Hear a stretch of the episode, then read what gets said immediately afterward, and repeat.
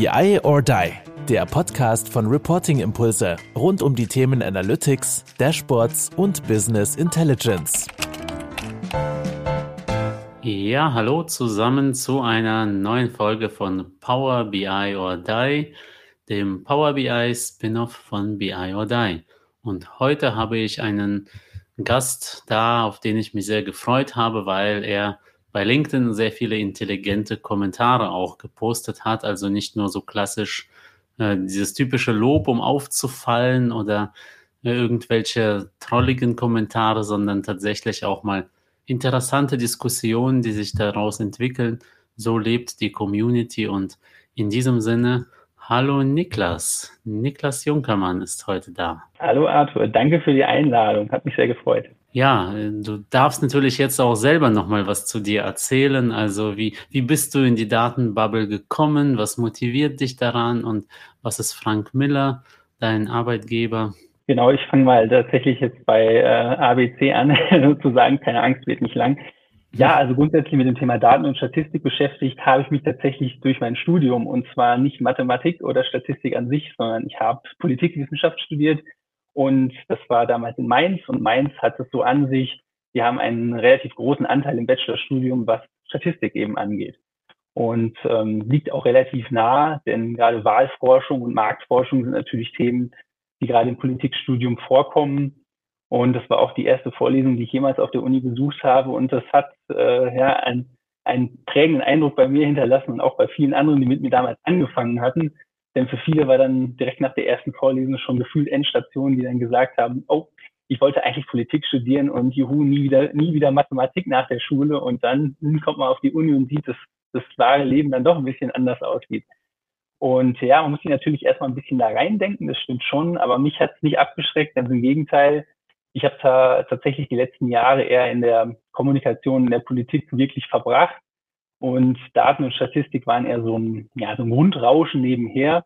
Aber ähm, mittlerweile hat mich der Weg dann doch wieder in diese Welt geführt.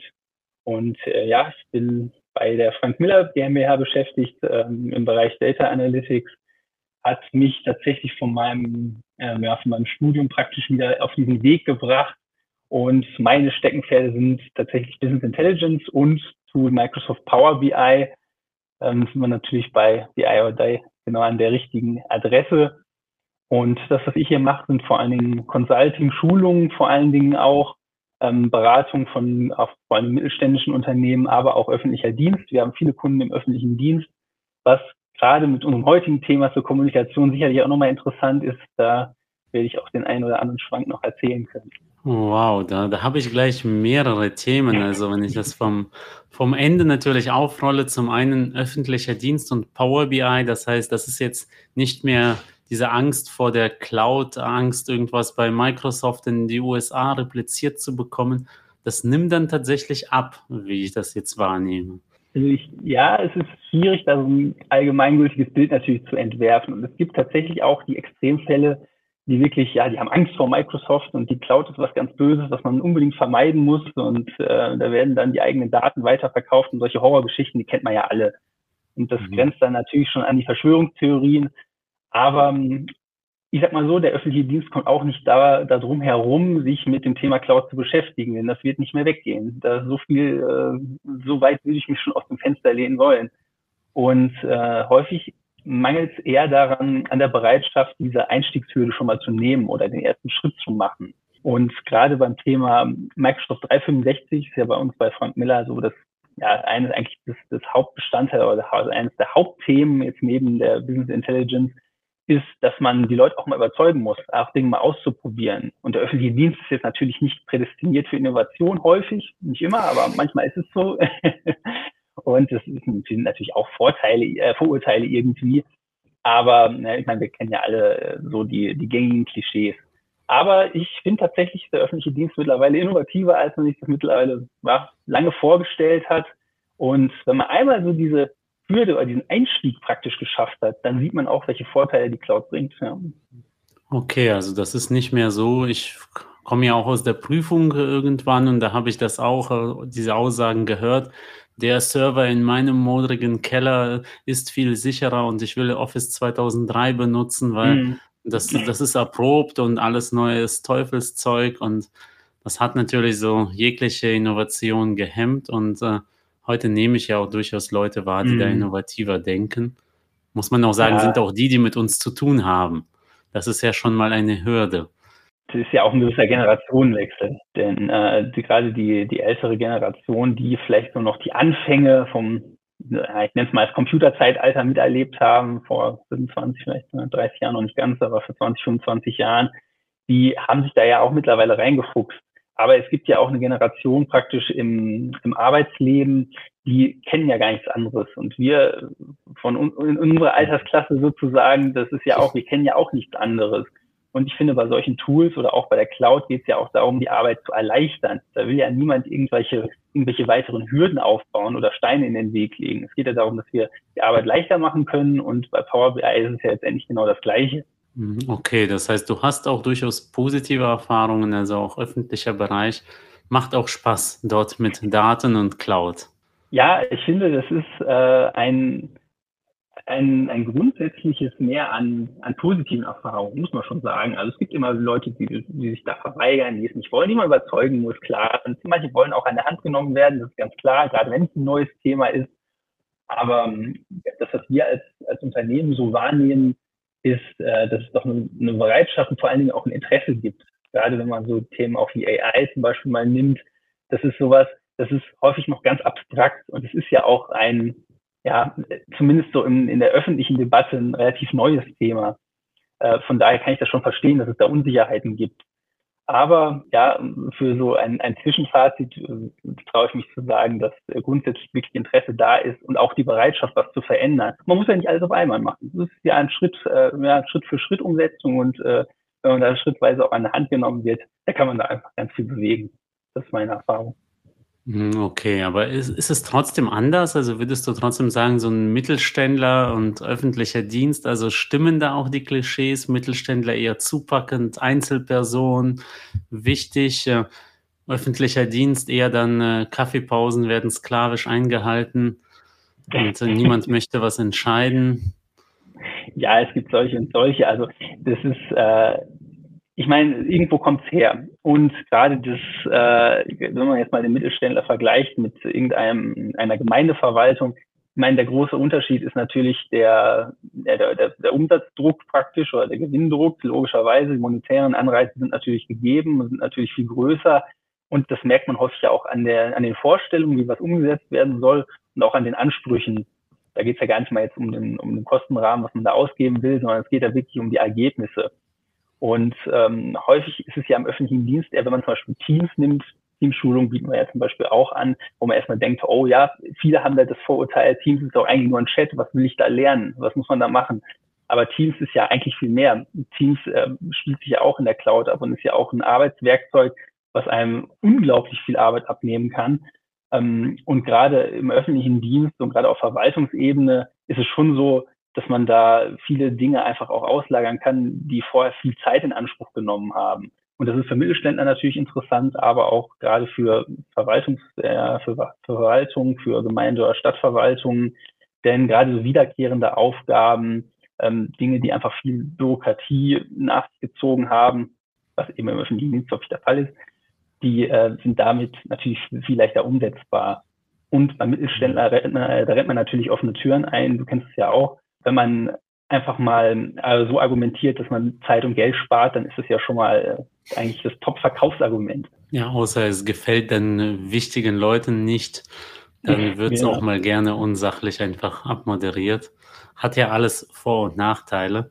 Aber das merkt man dann, wenn einer absolut nicht will und auch nicht für Argumente zugänglich ist, das, ähm, das merkt man dann noch relativ schnell, tatsächlich auch völlig branchenunabhängig. Aber es freut mich ja auch dieses positive Bild, also dass es dann doch vorangeht, also nicht immer nur meckern hier, öffentlichen Dienst passt nicht, sondern nein, ist auch da werden Schritte gegangen, das also freut mich, äh, dieser positive Ja, auch da bleibt die Zeit nicht stehen, das muss man sagen, ja, das ist, äh, manches geht vielleicht auch langsamer und Dinge, die sich bewährt haben, ist ja nicht schlecht, wenn man das muss ja nicht alles umstürzen.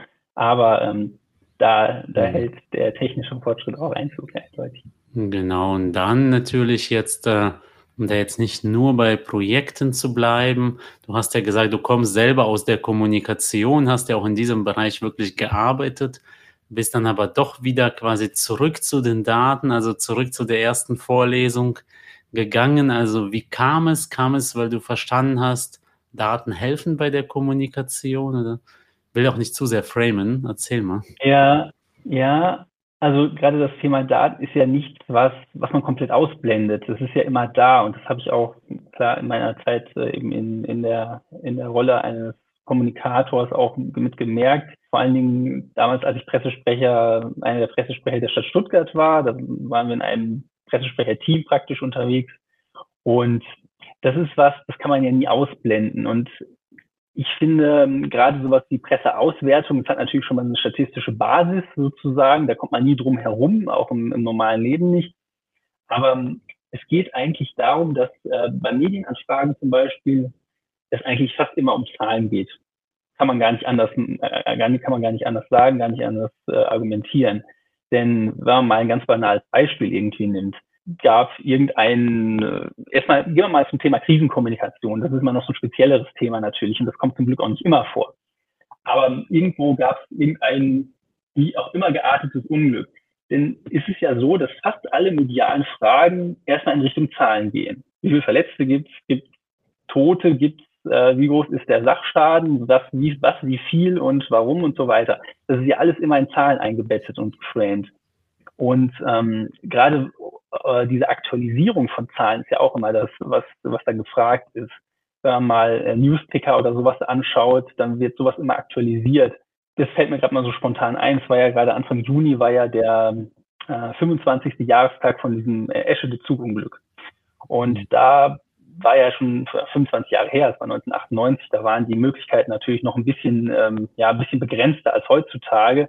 Aber trotzdem gab es ja immer eine Aktualisierung, wie viele Opfer gab es und ähm, welche, ja, wie kann man das praktisch in diesem ganzen statistischen Rahmen auch einbetten.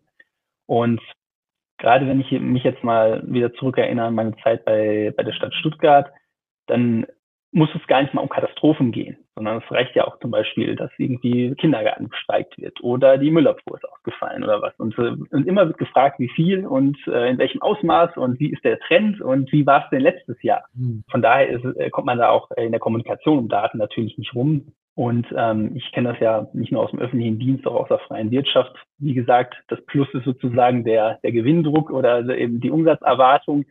Aber äh, an sich äh, ist diese, ist jede Form von Argumentationsstrategie, egal ob es jetzt im öffentlichen Dienst ist oder ob es in der Wirtschaft ist, immer mit Zahlen zu untermauern. Denn sonst wird natürlich ganz schnell in Frage gestellt, was man da überhaupt sagt, ob das überhaupt irgendwie was mit der Realität zu tun hat.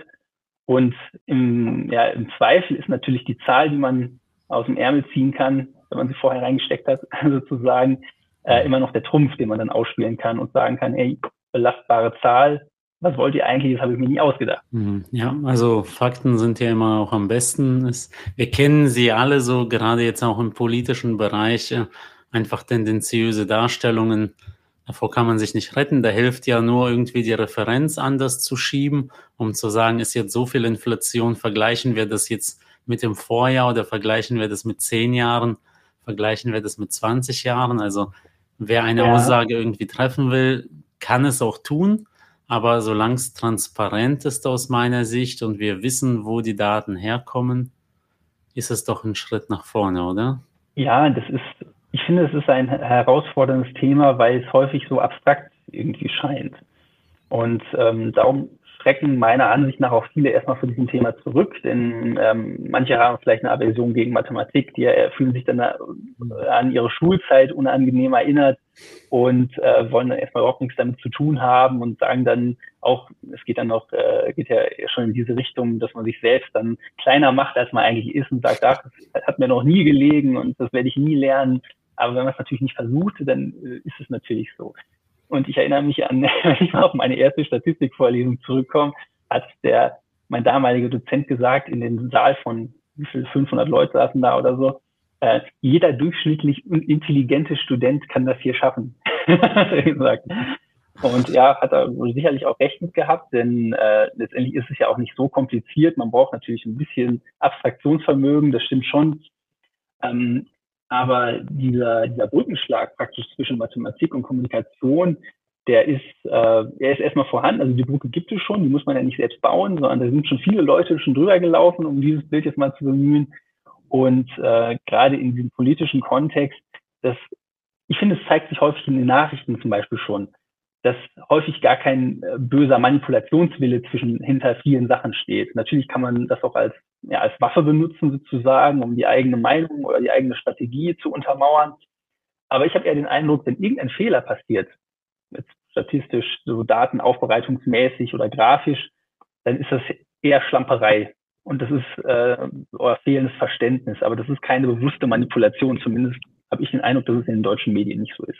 Also mag mhm. sein, dass man das äh, woanders ein bisschen äh, gezielter oder eher manipulativ einsetzt, kann sein.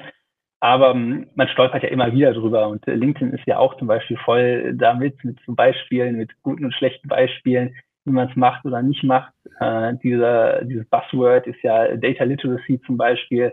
Und ich finde, das ist ja gar nicht mal eine wirklich aktive Rolle. Da geht es ja eher darum, ja, Literacy eben, ne? ähm, das Verständnis praktisch zu entwickeln, Daten richtig lesen zu können.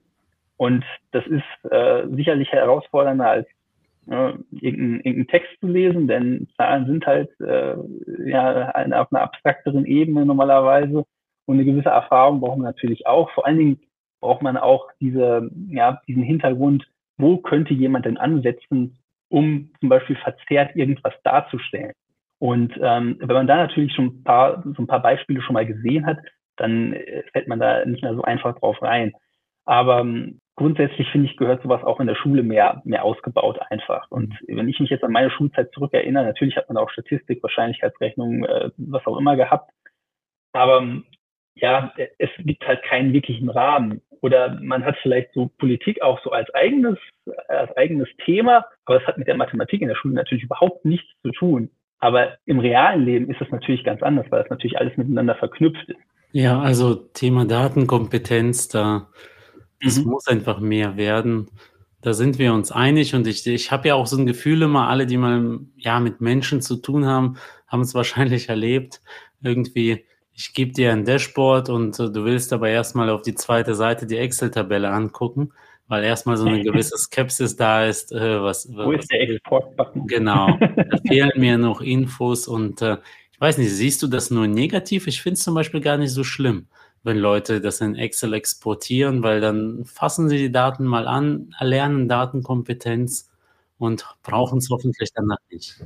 Ja, also schlimm finde ich das jetzt auch nicht und ich finde Excel auch nicht, auch nicht schlimm. Aber das habe ich auch schon andere Meinungen zu gehört.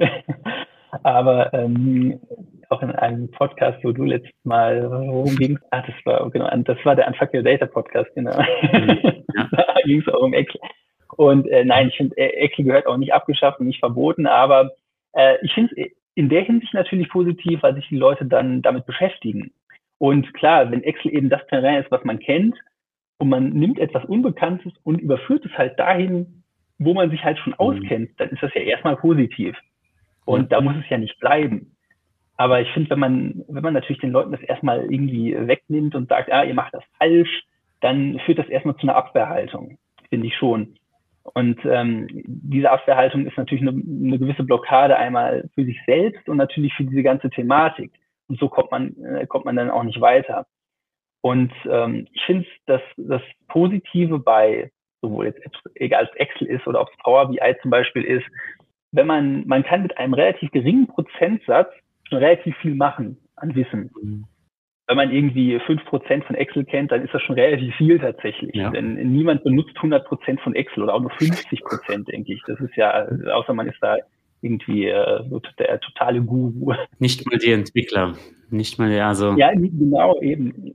Ich, ich bin mir sicher, da gibt es viele Leute, äh, die auch direkt in der Entwicklung beteiligt sind, die dann sagen, oh Gott, was, das gibt, das ist da drin, das wusste ich ja, ja gar nicht. Also, von daher, also eben das ist bei, ich meine, das ist ja aber ganz viel Software so. Bei Photoshop zum Beispiel finde ich das auch mal. Ich kenne Photoshop kann ich in grundsätzlicher äh, ja, in grundsätzlicher Ausführung bedienen und da die gängigsten Sachen mitmachen, aber ich habe das Gefühl, ich kenne vielleicht zwei Prozent von Photoshop, aber das reicht.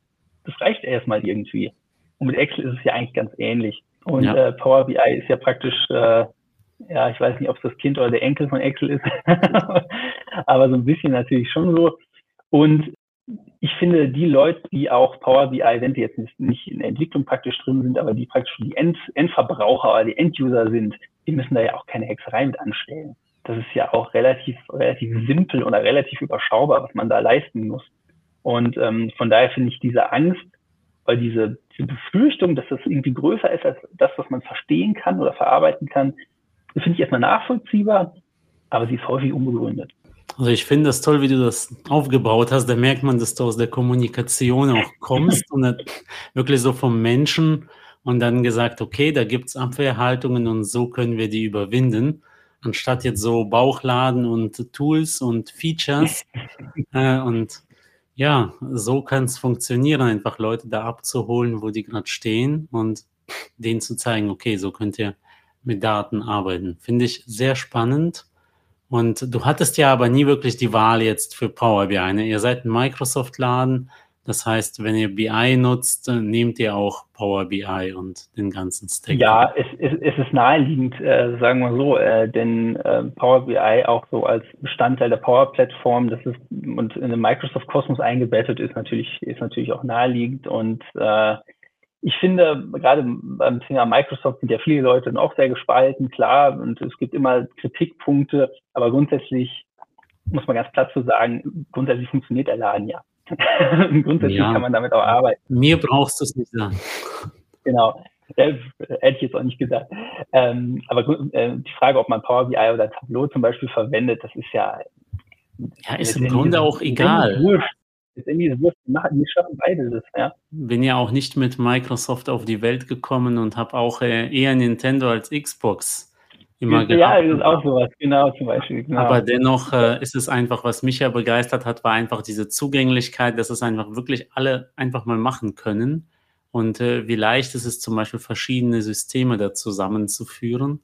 Und ich habe natürlich auch mehr IT-Background, aber was ist mhm. für dich so vielleicht? Also, wenn du jetzt kommst in einen Laden, die haben gerade mit so Office 365 begonnen und Power BI ist ganz mhm. neu für die. Also was siehst du immer als größten Hebel oder wo verändert sich am meisten? Oder kann man das gar nicht pauschalisieren? Ah, ja, ja gut, es kommt natürlich dann doch wirklich auf den Kunden wirklich an, ähm, was auch die Anforderungen sind. Gut, wir wissen beide, wie schwierig das ist, den Kunden dazu zu bewegen, einen Anforderungskatalog zu erstellen.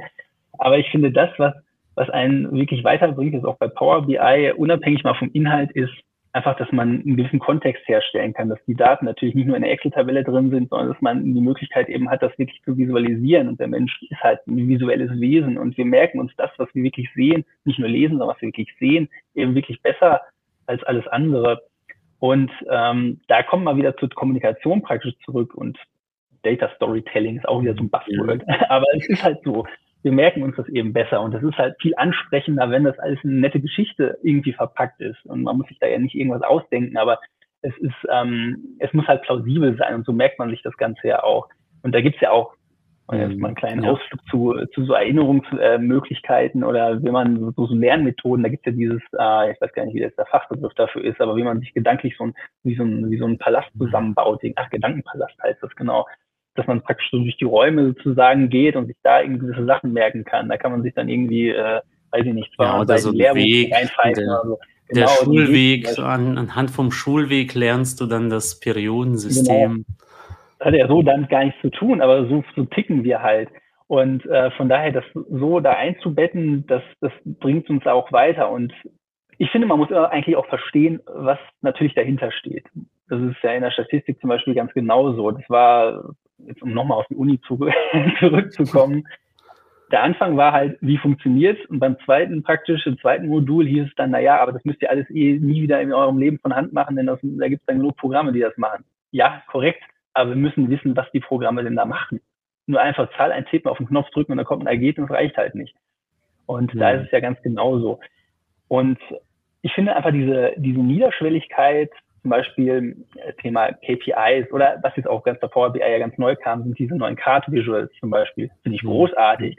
Also jetzt nicht nur einfach so vom, vom ästhetischen Punkt, sondern so, das ist ja eigentlich auch das, was viele, zumindest meiner Ansicht nach, viele erwarten von, von einem Dashboard. Die die gucken da drauf und wollen wissen, was sind die wichtigen Zahlen und wo geht der Trend hin, zum Beispiel. Irgendwie, was, was war denn letztes Jahr oder irgendwie, wir haben irgendeine Zahl für was auch immer und ich frage mich, ist es gut oder ist es schlecht? Keine Ahnung, weiß ich nicht. Aber das Dashboard sagt mir dann unter Umständen. Und ich möchte es nochmal kurz aufsplitten zur, zwischen öffentlichen Dienst, so als Informationsdienstleister, sage ich jetzt mal, und ähm, dem Mittelständler zum Beispiel, der ja eine Gewinnorientierung hat. Ähm, ich finde, wenn du zum Beispiel im öffentlichen Dienst in der Kommunikation arbeitest, auch mit Daten, dann geht es ja darum, ja, Erfolge darzustellen, klar, dann ja, zu gutes Rede darüber, jeder macht das natürlich gerne, auch, äh, auch zum Beispiel jetzt auf Verwaltungsebene, was man alles Tolles gemacht hat oder auch nicht. Aber es geht ja auch darum, erstmal andersrum eine, zum Beispiel eine Notwendigkeit des Handelns darzustellen. Dass man zum Beispiel sagt, irgendwie, man äh, hat in irgendeinem Stadtteil gibt es jetzt äh, Videoüberwachung oder was auch immer.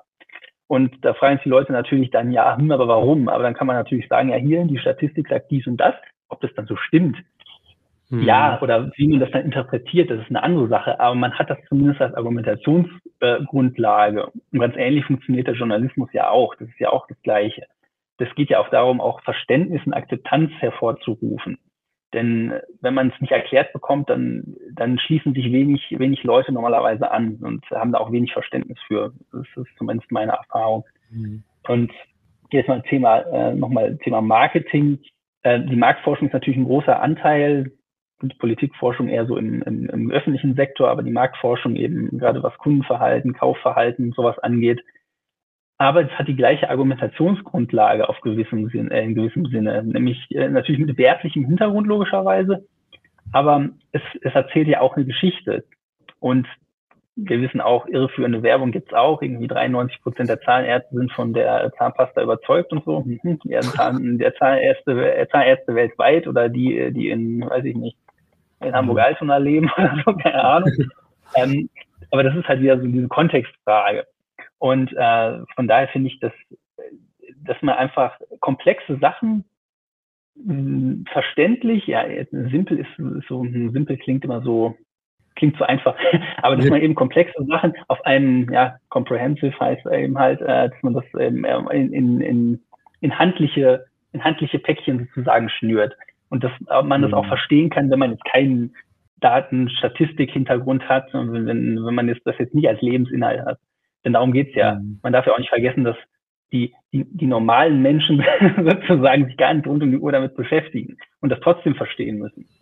Mhm, ja, also in diesem Sinne auch ein bisschen Werbung für die Stadt Köln, in der ich lebe. Da gibt es ja ein Open Data Portal mit Informationen, die man sich strukturiert auch ziehen kann und mal testen. Also gibt ja auch Statista und weitere, die öffentlich mhm. sind, wo aber teilweise eben auch Bezahlschranken äh, da sind, mhm. was auch schade ist, weil ich finde, so etwas müsste viel mehr in der Schule und in der Uni auch genutzt werden. Habe ich in meiner Zeit als Dozent auch sehr stark eingebunden, weil ich immer mhm. gesagt habe, bevor wir irgendwelche Fake-Testdaten nutzen, nehmt doch etwas, was wirklich existiert.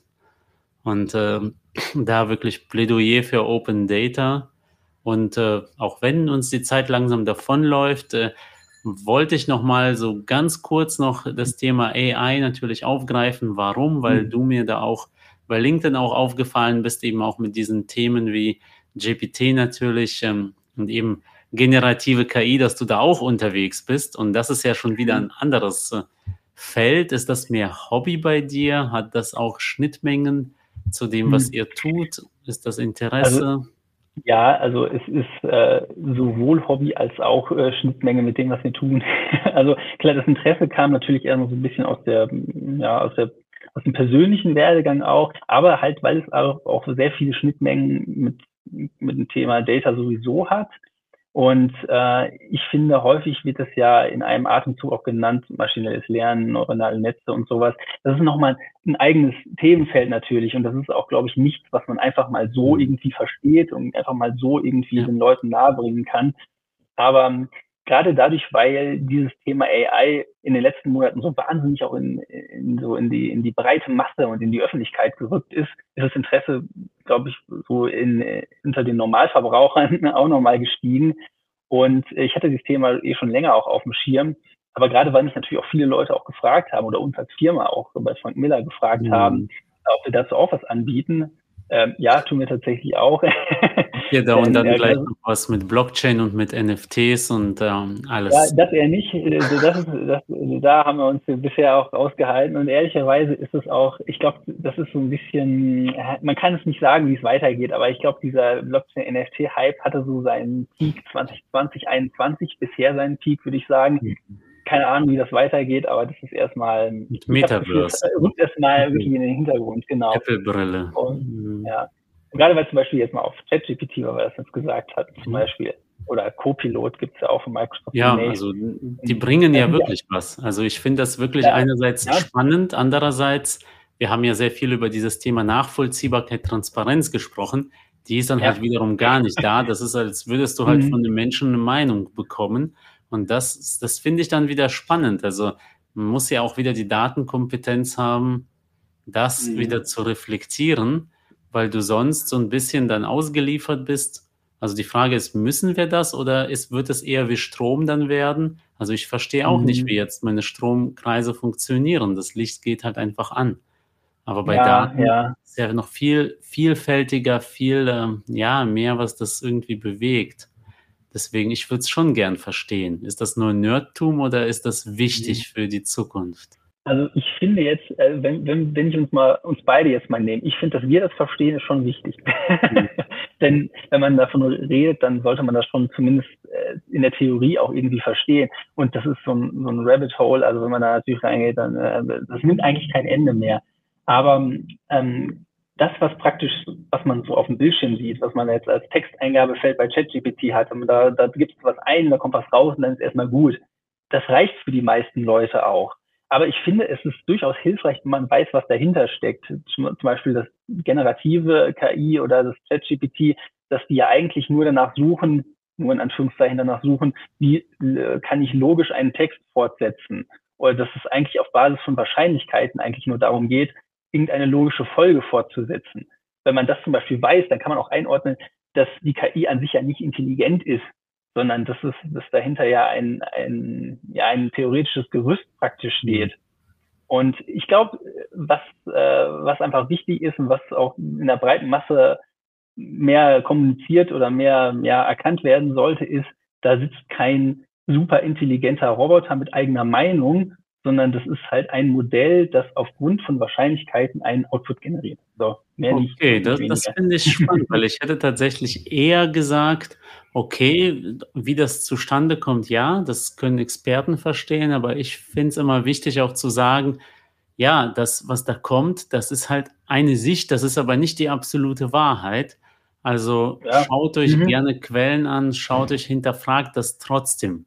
Weil ob mhm. man sich jetzt von Influencern auf TikTok dann beeinflussen lässt oder von einem Chat-GPT, das ist beides unreflektiert, ist halt nicht unbedingt gut. Ja, ich finde, man sollte wissen, woher das kommt. Also jetzt mal die Quellen, das Urheberrecht ist eine ganz andere Geschichte, aber woher das technisch kommt, dass zum Beispiel eben ChatGPT logischer, eine, eine logische Abfolge repliziert sozusagen und dass da kein, äh, keine intelligente Maschine sitzt, die einem als die absolute Wahrheit verkauft. Denn das ist natürlich auch gefährlich. Und schon komplett ohne das Thema AI gibt es natürlich genug Leute, die glauben an alles, was im Internet steht. Und ähm, mhm. das Problem kennen wir ja natürlich schon. Und das wird durch KI oder AI eben nicht kleiner. Von daher, da braucht man sicherlich auch mehr Verständnis. Aber ich bin da optimistisch tatsächlich, dass das auch zustande kommt. Denn je mehr das auch in der Öffentlichkeit ist, da würde ich behaupten, desto mehr Leute hinterfragen das auch oder wollen zumindest mal in Ansätzen wissen, wie das denn überhaupt funktioniert. Ich meine, ich muss ja auch nicht wissen, wie hier mein Computerbildschirm vor mir funktioniert. Ich weiß, dass er funktioniert und ich weiß so ungefähr, wie das geht, aber äh, man muss da nicht super tief eintauchen. Ja, und in diesem Sinne ist ja zum Beispiel auch die Covid-Pandemie hat ja auch dazu geführt, dass Leute mit Statistiken, mit Zeitreihen und mhm. Visualisierungen auch mehr anfangen mhm. konnten als davor.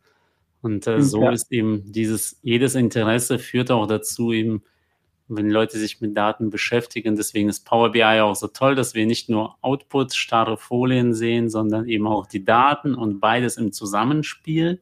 Excel ist nur Tabelle, PowerPoint ist nur das Bild, Power BI kann halt beides und noch viel mehr. Und deswegen mit so ein bisschen Zeitdruck noch meine Standardfrage.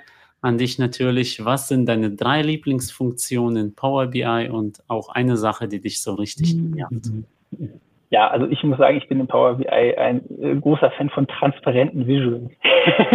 das ist vielleicht eine ästhetische Sache, aber ich finde, das kann man wunderbar einsetzen und gerade gut mit den neuen, äh, diesen neuen Cards zum Beispiel ist es, äh, ja, da ist der Werkzeugkoffer natürlich noch mal ein bisschen größer, aber äh, letztendlich darf man natürlich nicht unterschätzen, wie eben die visuelle Aufbereitung auch dafür sorgt, dass man sich das anguckt, ganz einfach und äh, um überhaupt das verstehen zu wollen. Von daher äh, da gibt es ja doch ziemlich viele grafische Möglichkeiten und es hat einfach häufig einen sehr clean Look und ich bin auch äh, häufig eher zu haben für weniger ist mehr.